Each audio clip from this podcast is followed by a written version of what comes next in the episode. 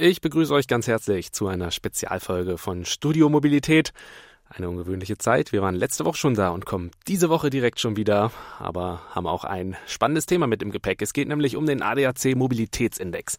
Der wird heute veröffentlicht und äh, was das genau ist, darüber möchte ich in der heutigen Folge genau sprechen. Was genau sagt dieser Index aus? Er misst, wie nachhaltig Mobilität in Deutschland ist.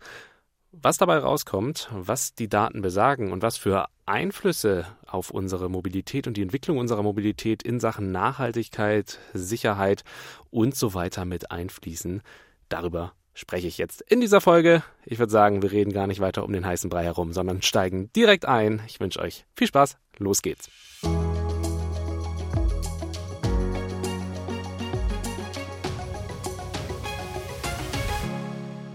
Und in der heutigen Folge begrüße ich gleich zwei Gesprächspartner. Das haben wir tatsächlich gar nicht so oft bei uns im Podcast. Auf der einen Seite habe ich Stefan Gerwins zu Gast. Er ist Leiter vom Ressort Verkehr hier bei uns beim ADAC. Und auf der anderen Seite sitzt auch mir digital gegenüber Sven Altenburg, Bereichsleiter Mobilität und Transport bei der Prognos AG. Wir wollen uns heute über den ADAC Mobilitätsindex unterhalten. Hallo an Sie beide. Ich freue mich, dass Sie heute zu Gast sind. Hallo aus Hamburg. Hallo, ja, wir freuen uns.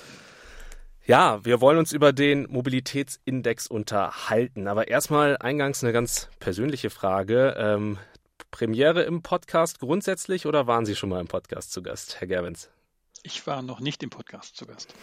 Und Herr Altenburg? Nee, im Podcast noch nicht, aber es gibt schon YouTube-Videos von mir, die ich mir aber noch nie selbst angeguckt habe. das ist immer so eine Sache mit selbst angucken oder anhören. Man hört sich immer ein bisschen anders an am Ende des Tages, als man sich sonst hört. Aber ähm, ich kann Ihnen versichern, hier wird es eine ganz gemütliche Runde und ähm, wir haben ein paar interessante Fragen mit im Gepäck und um die wollen wir uns kümmern, den ADAC Mobilitätsindex. Da ähm, sollten wir am Anfang vielleicht klären, was ist das überhaupt? Der ist ja jetzt zum zweiten Mal präsentiert worden. Ähm, können Sie vielleicht in ein paar einfachen Worten ähm, erklären, was genau der Index überhaupt beschreibt? Vielleicht fangen wir mit Ihnen an, Herr Altenburg.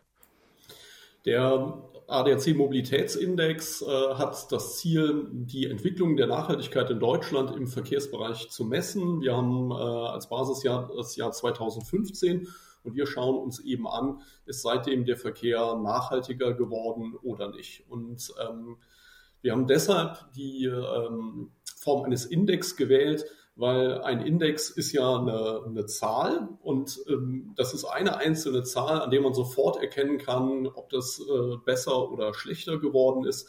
Man kann es ganz einfach sagen, alle Werte über 100 bedeuten eine Verbesserung, alle Werte unter 100 eine Verschlechterung und so gelingt es uns eben sehr einfach äh, zu verstehen, darzustellen, ob sich die Nachhaltigkeit verbessert oder verschlechtert hat in allen mhm. ihren Facetten. Mhm.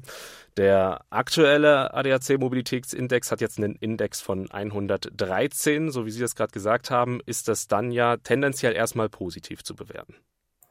Ja, das ist tatsächlich so. Wir konnten beobachten, dass bis zum Jahr 2019 der ADAC-Index immer so um die 100 herum gedümpelt ist. Das heißt, wir hatten keinen echten Beitrag zur Nachhaltigkeit und wir liegen jetzt bei einem Indexwert von 113 im Jahr 2021. Das bedeutet, dass wir tatsächlich ähm, einen Schritt in Richtung Nachhaltigkeit gemacht haben. Ähm, wie das einzuordnen ist, da werden wir ja sicher gleich noch drüber sprechen. Genau, da hat es nämlich auch noch ein paar externe Faktoren, die damit Einfluss haben. Aber da sprechen wir gleich im äh, Verlauf des Gesprächs noch mal ein bisschen detaillierter drüber. Ähm, Herr Gerwins, der Index äh, hat fünf Leitindikatoren. Das sind auch sogenannte, jetzt wird es ein bisschen technisch, Bewertungsdimensionen, also fünf Hauptpunkte, nenne ich es jetzt einfach mal auf gut Deutsch. Ähm, das ist die Verkehrssicherheit, Klima und Umwelt ist ein Punkt, äh, die Verfügbarkeit von Verkehr, die Zuverlässigkeit und die ähm, Bezahlbarkeit. Ähm, wie werden diese Indikatoren letztendlich gewichtet, damit es am Ende auf diesen Gesamtindex hinauskommt? Und warum hat man sich für eine unterschiedliche Gewichtung entschieden? Ja, ich möchte vielleicht nochmal eben erläutern, ähm, dass ja die Nachhaltigkeit eben drei Dimensionen hat. Generell die ökonomische, die ökologische und die soziale Dimension. Und wir haben das für den Verkehr eben in diese fünf Dimensionen, die Sie eben angesprochen haben, runtergebrochen. Und äh, das hat einfach den Hintergrund, dass wir es eben sowohl die gesellschaftliche Entwicklung im Bereich Klima und Umwelt sowie in der Verkehrssicherheit, die eben eine sehr breite gesamtgesellschaftliche Wirkung haben, ähm, darlegen wollen, aber auch den individuellen Bezug, den wir vor allem durch die Verfügbarkeit von Mobilität, die Bezahlbarkeit, aber eben auch die Zuverlässigkeit abbilden. Natürlich ergibt sich aus den letzten dreien auch ein gesamtwirtschaftlicher Bezug, denn wenn wir keine Mobilität hätten, könnten wir weder im beruflichen Leben teilhaben noch am sozialen. Und das hätte mhm. eben auch viele Konsequenzen. Aber das sind so Punkte, die uns da wichtig sind, weswegen wir diese Fünferdimension haben. Und wir haben ähm, die Gewichtung so vorgenommen, dass wir sagen, Verkehrssicherheit, weil es da auch viel um menschliches Leben geht und, und um die Gesundheit direkt, äh, gewichten wir mit 30 Prozent. Den Klima- und Umweltbereich gewichten wir mit 25 Prozent. Bezahlbarkeit Zuverlässigkeit und Verfügbarkeit jeweils mit 15 Prozent. So gesehen mhm. haben wir bei diesen eher gesellschaftlich geprägten Anforderungen leichtes Übergewicht. Wie, wenn man sich das jetzt alles anguckt, ähm, auch wie sich das in den letzten Jahren oder im Betrachtungszeitraum entwickelt hat und dann den äh, vorherigen ADAC-Mobilitätsindex mit hinzuzieht, wie ähm, hat sich das, wie haben sich diese Bewertungsdimensionen ähm, dann ähm, in, ja, im Vergleich zum ersten Mobilitätsindex entwickelt? Ja, wir sehen eben, dass der Gesamtindex, Sie hatten es am Anfang gesagt, äh, ja deutlich besser geworden ist. Das heißt, ähm, eigentlich könnten wir uns ja freuen, aber wir betrachten die beiden Corona-Jahre 2020, 2021, in, der wir, in dem wir durch die Lockdowns auch durchaus eben Mobilitätseinschränkungen hatten. Das heißt, wir waren weniger unterwegs, hatten aber eben auch weniger Emissionen, hatten weniger Verkehrsunfälle. Und in der Summe kommen wir zu dem Schluss, dass wir uns strukturell einfach nicht sonderlich weiterentwickelt haben. Und das ist schon mal nicht so erfreulich. Wir sind sehr positiv unterwegs gewesen jetzt in den Jahren 2020 und 2021 gegenüber den Vorjahren im Bereich Verkehrssicherheit. Da hat sich einiges entwickelt, wo wir auch glauben, dass es weitergehen könnte in den nächsten Jahren. Mhm. Beim Thema ähm, Luft und äh, Klima und Umwelt ist es vor allem die, die Luftqualität, die besser geworden ist. Und bei Treibhausgasen und äh, Energieverbrauch sehen wir durchaus eben auch gewisse Schwankungen. Und äh, bei dem Thema Verfügbarkeit, ähm, da hatten wir einfach ähm, schon eine leicht positive Entwicklung. Beim Thema Zuverlässigkeit kommen wir insgesamt ähm, durch eine sehr heterogene Entwicklung zwischen Straßen- und Schienenverkehr auch zu größeren Sprüngen gegenüber der Vergangenheit. Da haben mhm. wir ganz große Verbesserungen gehabt, aber auch eher im Straßenbereich, weil weniger Staus da waren mit weniger Verkehr. Und letztendlich beim Thema Bezahlbarkeit hatten wir eine ähm, erst eine sehr positive Entwicklung 2020, aber wir merkten schon, es verändert sich was eben Ende 2021 hin Richtung mhm. Verteuerung. Mhm. Das heißt, man sieht ja auf jeden Fall äh, einen positiven Effekt, aber wir haben es, und Sie haben es ja auch schon eben gesagt, die Corona-Pandemie hat da natürlich auch deutlich mit reingespielt. Es waren natürlich viel weniger Menschen unterwegs auf den Straßen, ähm, dass dadurch die Verkehrssicherheit und auch die, die Klima- und Umweltaspekte besser dar, sich besser darstellen als, als zuvor, ist äh, da natürlich auch ein bisschen äh, naheliegend. Ähm, kann man dann sagen, äh, Herr Altenburg, die Corona-Pandemie hat hier einen sehr entscheidenden Einfluss gespielt bei diesem Mobilitätsindex? Ja, das ist tatsächlich so, weil wir da einfach bestimmte Indikatoren und Messwerte sehen, die mehr oder weniger direkt an die Verkehrsleistung gekoppelt sind. Wenn viel gefahren wird, steigt das äh, Unfallrisiko, es steigt der Energieverbrauch. Das sind ja, äh, das sind ja nahezu lineare Zusammenhänge. Mhm. Und was eben ganz interessant ist, ist, wenn man sich relative Zahlen äh, anguckt. Also wie viel Verkehrstote hat es beispielsweise pro gefahrenen Kilometer äh, gegeben? Wie viel CO2 ist pro gefahrenen Kilometer ähm, ausgestoßen worden? Dann sehen wir plötzlich, dass sich da im Vergleich zu den Vor-Corona-Jahren so gut wie gar nichts äh, getan hat. Ähm, wo wir dann sagen müssen, äh, klar, wenn die Verkehrsleistung jetzt wieder ansteigt, dann muss man auch damit rechnen, dass alle diese Kennwerte auch wieder nach oben gehen.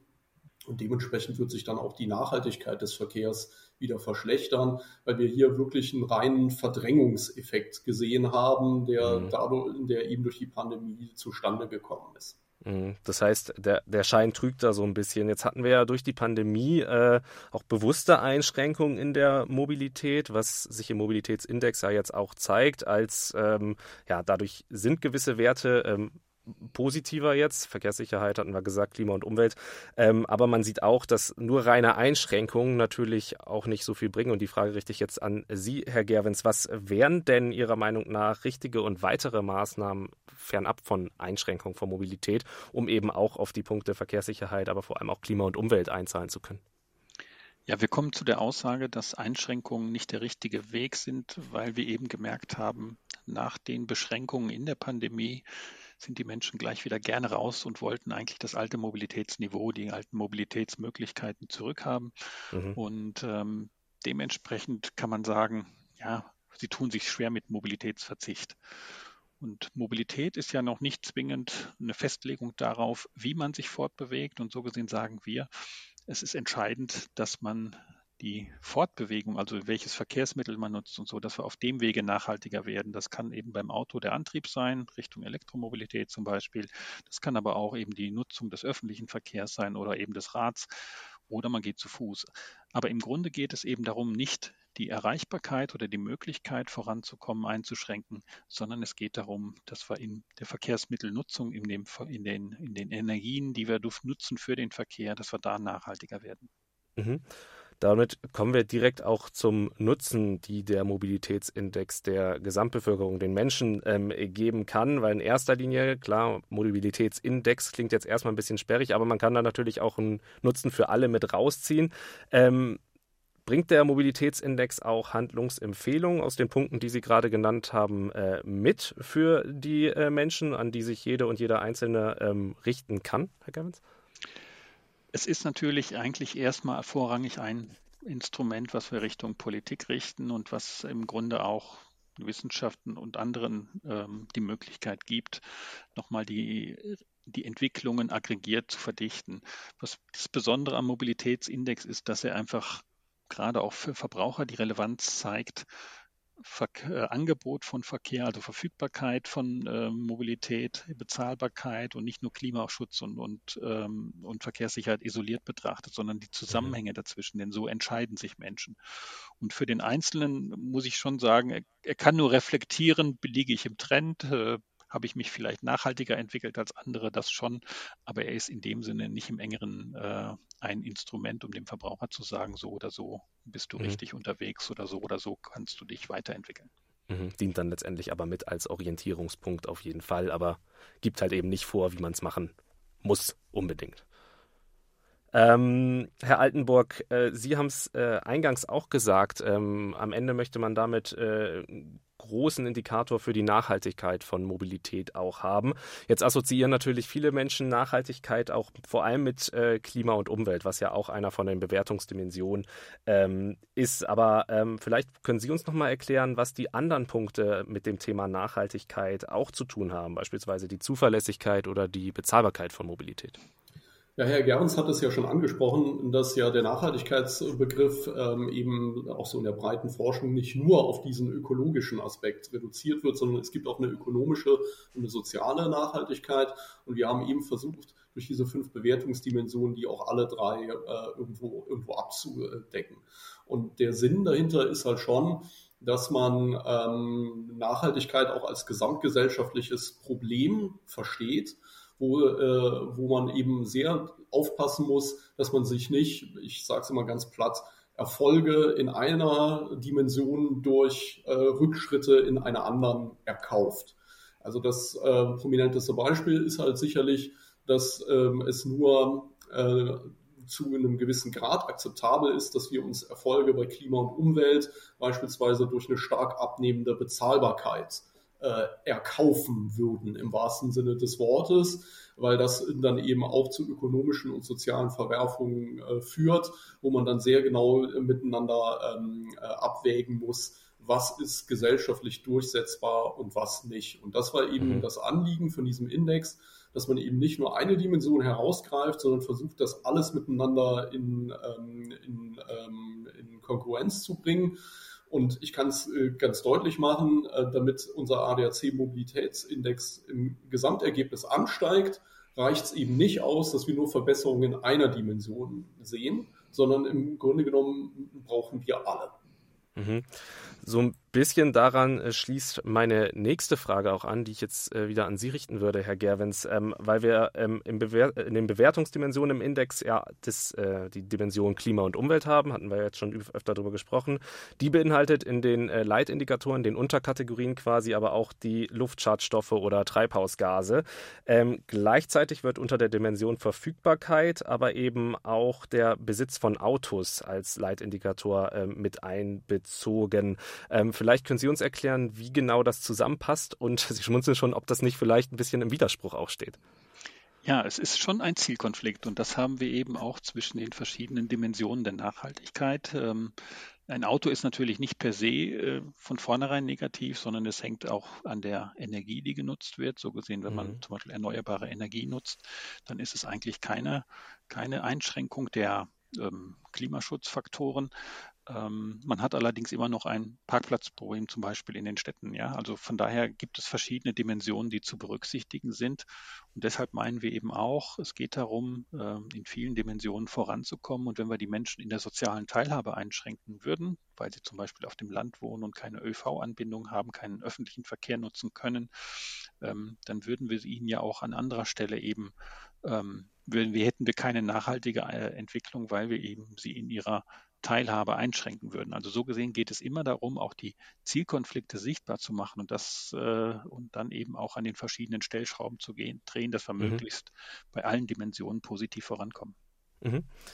Ähm, was für Möglichkeiten sehen Sie denn für Deutschland, äh, sich jetzt in puncto Nachhaltigkeit der Mobilität äh, weiterzuentwickeln? Ähm, Stichwort war natürlich auch ähm, das ja, sozialer Faktor. Mobil wollen ja letztendlich alle sein. Ähm, wie können denn aber Fortschritte aussehen? Wir haben da ja natürlich auch eine Schere, die auseinandergeht. Im Podcast haben wir gerade letzte Woche auch drüber gesprochen. ÖPNV auf dem Land ähm, ist da tatsächlich noch gar nicht so, wie man sich das eigentlich erhofft. Viele sind da ein bisschen abgeschnitten. Ähm, wie kann man hier schneller vorankommen und wie könnten diese Fortschritte dann aussehen? Wir haben ja gerade ein sehr spannendes deutschlandweites Experiment vor uns, das Deutschland-Ticket, ähm, das ähm, den öffentlichen Verkehr mit einem Abonnement für 49 Euro im Monat äh, komplett nutzbar machen soll in Deutschland. Das ist sicherlich ein Element, wo man sagen kann, es ist eine es kommt bei dem Thema Bezahlbarkeit, gibt es da einen gewissen Fortschritt, ähm, auch aber in der Verfügbarkeit vielleicht noch nicht, denn im Grunde mhm. ist es ja erstmal das gleiche Angebot, was wir heute haben. Das heißt, diejenigen, die schon heute einen öffentlichen gute Verkehrsanbindung haben, denen fällt es leichter. Mhm. Insgesamt ist es aber trotzdem ein, ein guter Ansatz, darauf zu schauen. Aber andere Themen sind zum Beispiel, dass wir in der Zuverlässigkeit besser werden. Das trifft auch gerade den öffentlichen Verkehr. Ähm, der Index ist ja auch offen für, ähm, auch, auch so, so, angelegt, dass er eben alle Verkehrsträger betrachtet, die im Personenverkehr relevant sind, dass wir zum Beispiel bei der Ertüchtigung des Schienennetzes deutlich schneller vorankommen als bisher geplant. Ähm, gilt auch für das Thema Brücken, äh, zum Beispiel an Autobahnen. Also alles, was im Grunde zu Unzuverlässigkeiten führt, äh, macht es ja auch dem Verbraucher schwieriger. Wir haben bei dem Thema Verkehrssicherheit ähm, die Herausforderung, wie können wir bei den jungen Menschen nochmal die Verkehrssicherheit verbessern. Uns ist zum Beispiel wichtig, dass man das begleitete Fahren schon ab 16 einführen könnte. Das ist nur ein Beispiel. Ähm, aber ähm, andere Themen sind eben in der Luftreinhaltung daher und aber auch gerade bei dem Thema Klimaschutz, da hilft sicherlich die Flottenerneuerung. Das sind nur einige Beispiele, ähm, mhm. wo wir, glaube ich, deutliche Fortschritte machen können und da einfach Tempo zulegen müssen. Mhm. Das sind alles planbare Faktoren, die Sie gerade auch äh, mit aufgezählt haben. Nun haben wir aber auch gesehen, und das ist auch in dem Betrachtungszeitraum äh, des Indexes ja gewesen, Corona-Pandemie haben wir äh, angesprochen, dass es auch unvorhersehbare Faktoren gibt, die einen sehr großen Einfluss auf die Nachhaltigkeit der äh, Mobilität haben. Äh, jetzt gerade letztes Jahr, das ist jetzt im Betrachtungszeitraum des Mobilitätsindex noch nicht mit enthalten, aber da hatten wir auch diese wahnsinnige Spritpreisexplosion mit sehr teuren ähm, Spritpreisen, auch in diesem Jahr noch. Ähm, wie kann man das aber so ein bisschen davon entkoppeln oder wie schwer macht es das, dass äh, Mobilität nachhaltiger werden kann, wenn sie doch so vielen ja nicht planbaren externen Faktoren auch unterliegt? Ich denke, in den letzten zwei Jahren haben viele Menschen auch für sich entdeckt, ähm, dass sie das Rad zum Beispiel doch gerne nutzen oder anderes ähm, oder eben auch doch ähm, mit dem 9-Euro-Ticket wieder in den öffentlichen Verkehr zurückgekehrt sind. Wir haben eine gewisse Flexibilisierung der Verkehrsmittelnutzung in jede Richtung gesehen. Mhm. Das heißt, als die Pandemie besonders stark war und viele Menschen Angst vor Ansteckung im öffentlichen Verkehr hatten, sind sie eben stärker wieder ins Auto gegangen, mit dem 9-Euro-Ticket wieder zurückgekommen. Wir müssen möglicherweise diese Flexibilisierung unseres Mobilitätsverhaltens können wir auch nach vorne hin nutzen, ähm, indem wir vielleicht dann auch wieder offener ähm, bewusst entscheiden, was wollen wir eigentlich heute nutzen, wenn wir auf dem, wenn wir diesen Weg machen. Machen wir den kurzen Weg zur Post oder gehen wir zur Bank, machen wir das zu Fuß oder mit dem Auto. Da mhm. haben wir, glaube ich, viele Chancen, einfach nochmal neu nachzudenken, auch auf längeren Strecken einfach die Bahn zu nutzen. Ähm, das sind Dinge, das ist ganz wesentlich, dass wir einfach bewusster Verkehrsverkehr nutzen und nachhaltiger nutzen, als wir das vielleicht in der Vergangenheit getan haben. Mhm. Das äh, nimmt, greift jetzt so ein bisschen schon mal meine nächste Frage, die ich auch an Sie habe, Herr Gerwens, so ein bisschen äh, vorweg, ähm, ist eben mit der Punkt, dass sowohl Politik, Wirtschaft, aber auch eben jeder Einzelne dazu beitragen kann und auch beitragen soll, dass die Mobilität ähm, nachhaltiger wird. Sie haben jetzt schon ein paar ähm, Punkte genannt. Ähm, das, was die Politik tun kann und die Wirtschaft, haben wir auch schon so ein bisschen äh, eben mit angesprochen. Ähm, Schienenausbau, ähm, Brückensanierung auf der Autobahn etc. Haben Sie darüber hinaus noch Vorschläge, wie, wie man das konkretisieren könnte, wie das konkret aussehen soll? Ja, im Grunde geht es ja auch darum, dass äh, diejenigen, die aufs Auto angewiesen haben, sind, auch die Chance haben, zum Beispiel Elektromobilität für sich zu nutzen. Ähm, eine Wallbox installieren geht für diejenigen, die in einem Einfamilienhaus wohnen, oft leichter als für diejenigen, die im Mehrfamilienhaus wohnen. Mhm. Oft ist es so, in der, auf dem Land ist es leichter möglich als in der Stadt. Hier ist natürlich die Politik auch gefragt und auch die Wirtschaft, dass man in die, in, in die Netze investiert, dass sie leistungsfähig genug sind, dass Ladeinfrastruktur verfügbar ist. Ähm, da sieht man auch den Zusammenhang eben zwischen dem Handeln der Politik, dem der Wirtschaft und dem des Einzelnen. Äh, der, ein, der Wechsel ist leichter, wenn alles miteinander zusammenwirkt. Und äh, dazu hört auch das Fahrzeugangebot eben, dass das äh, heute im Grunde in der oberen Klasse eher viele Elektroantriebe anbietet, aber eben noch nicht in der Mittel- und Kleinwagenklasse. Da äh, muss, die, muss die Wirtschaft sich auch bewegen und so gesehen ist es wichtig, dass man zusammenwirkt Richtung Nachhaltigkeit, damit wir insgesamt vorankommen. Das äh, ist eigentlich schon fast ein schönes Schlusswort. Eine Frage habe ich jetzt aber noch, die sich äh, an Sie beide richtet. Ähm, wir waren einen kleinen Ausblick. Ähm, Nochmal ADAC Mobilitätsindex. Wo sehen Sie den Mobilitätsindex im kommenden Jahr? Herr Altenburg, vielleicht fangen Sie an. Ja, wie Sie schon äh, angedeutet haben und wie Herr Gerns ja auch schon äh, deutlich ausgeführt hat, das wird von ganz, ganz vielen Faktoren äh, abhängen. Wir leben, was äh, den Verkehr äh, anbetrifft, in ganz, ganz spannenden Zeiten. Wir wissen auch noch nicht so genau, wie sich die Corona-Pandemie jetzt auch längerfristig auf Verkehrsverhalten, auf Wohnstandortwahlen ähm, äh, auswirken wird. Das muss man alles beobachten. Wenn man sich die ersten Zahlen äh, anguckt, die jetzt für 2022 ähm, verfügbar sind, die wir ja dann in der nächsten Ausgabe äh, auch aufgreifen werden, dann sieht man eben, dass der Verkehr, um es mal platt zu sagen, in Richtung Normalität zurückkehren wird. Ähm, ob das was Gutes oder was Schlechtes ist, das ist ähm, ein sehr zweischneidiges Schwert. Also die Menschen können wieder ihrem normalen Leben nachgehen, sie können wieder ihre normalen Aktivitäten ähm, verfolgen. Das äh, geht aber einher mit einem starken Zuwachs eben auch wieder der Verkehrsnachfrage. Und wir sehen dann, dass sich das dann auch in einigen Bewertungsdimensionen unmittelbar niederschlagen wird. Wir sehen zum Beispiel, die Treibhausgase fangen wieder an zu steigen, der Energieverbrauch im Verkehr fängt an zu steigen, die Verkehrssicherheit geht äh, wieder, wieder zurück, weil wir wieder mehr Unfälle haben. Das sind dann alles so die unschönen Begleiterscheinungen und da ist viel, viel Arbeit dran. Und das unterstreicht eben nochmal das, was Herr Gerbens gesagt hat, dass wir eine möglichst breite Aufstellung im Verkehr brauchen, mit viel Radverkehr, mit viel ÖPNV. Wir müssen es schaffen, dass der ähm, dass die Verkehrsarten, die weiter motorisiert bleiben werden, dass die mit erneuerbaren Energien ähm, äh, angetrieben werden, damit wir eben nicht in diesen Zielkonflikt reinlaufen, dass wir sagen, steigende Verkehrsleistung bringt per se ganz viele Probleme mit sich, weil sie die Nachhaltigkeit äh, bedroht. Äh, also von diesem Pfad müssen wir einfach runter und das müssen wir ein Stück weit entkoppeln können. Mhm. Herr Gavins, daran anschließend? Ja, Herr Altenburg hat das schon gut umrissen. Ähm, Im besten Fall sehen wir, glaube ich, wenn wir den Gesamtindex für 2022 mal prognostizieren wollen, eine Stagnation, aber es kann auch durchaus den einen oder anderen Rückschritt geben. Ähm, das ist, ähm, ja, zeigt die Herausforderung, sag ich mal. Und eins möchte ich nochmal betonen, wir haben hier bewusst, äh, vergleichen wir absolute Veränderungen.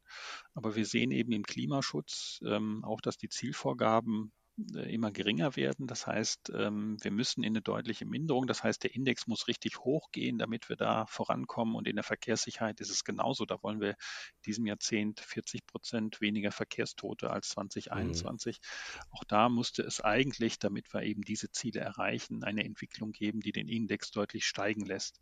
Also da haben wir, glaube ich, äh, ein Jahr im nächsten Jahr dann einen Blick auf 2022 zurück der uns da auch doch nochmal die Dringlichkeit zusätzlichen Handelns deutlich machen wird. Und das haben wir eigentlich, das ist die Hauptbotschaft. Wir sind zu langsam auf dem Weg zur Nachhaltigkeit der Mobilität. Wir müssen deutlich schneller werden und das ist eben ein, eine Gemeinschaftsaufgabe von Politik, von Wirtschaft und von jedem Einzelnen. Jetzt haben Sie Ihr Schlusswort von eben nochmal getoppt. Ich denke, damit können wir die Folge gut beenden. Ich bedanke mich ganz herzlich bei Ihnen beiden für die interessanten Einblicke in den ADAC Mobilitätsindex. Ich denke, viele von unseren Hörerinnen und Hörern haben da noch mal ein bisschen jetzt auch was mitgenommen, was das überhaupt ist, was man damit erreichen möchte. Und ja, vielen Dank für Ihre Zeit. Vielen Dank für die Einblicke. Dankeschön. Und damit sind wir am Ende von dieser Spezialfolge zum Mobilitätsindex. Ich hoffe, ihr konntet ein bisschen was mitnehmen, habt euch ein bisschen vertraut machen können mit dem Mobilitätsindex, was er bedeutet und vor allem, ähm, was so los ist in der, mit der Mobilität in Deutschland und wie sie sich entwickelt. Wir können auf jeden Fall gespannt sein. Wir haben ja schon so ein bisschen gehört, ähm, wie sich die Mobilität im letzten Jahr auch entwickelt hat, was dann beim nächsten ADAC Mobilitätsindex rauskommt und was das dann für uns und für die Politik bedeutet. Das war's auf jeden Fall. Ich wünsche euch eine gute Zeit. Macht's gut. Bis dahin.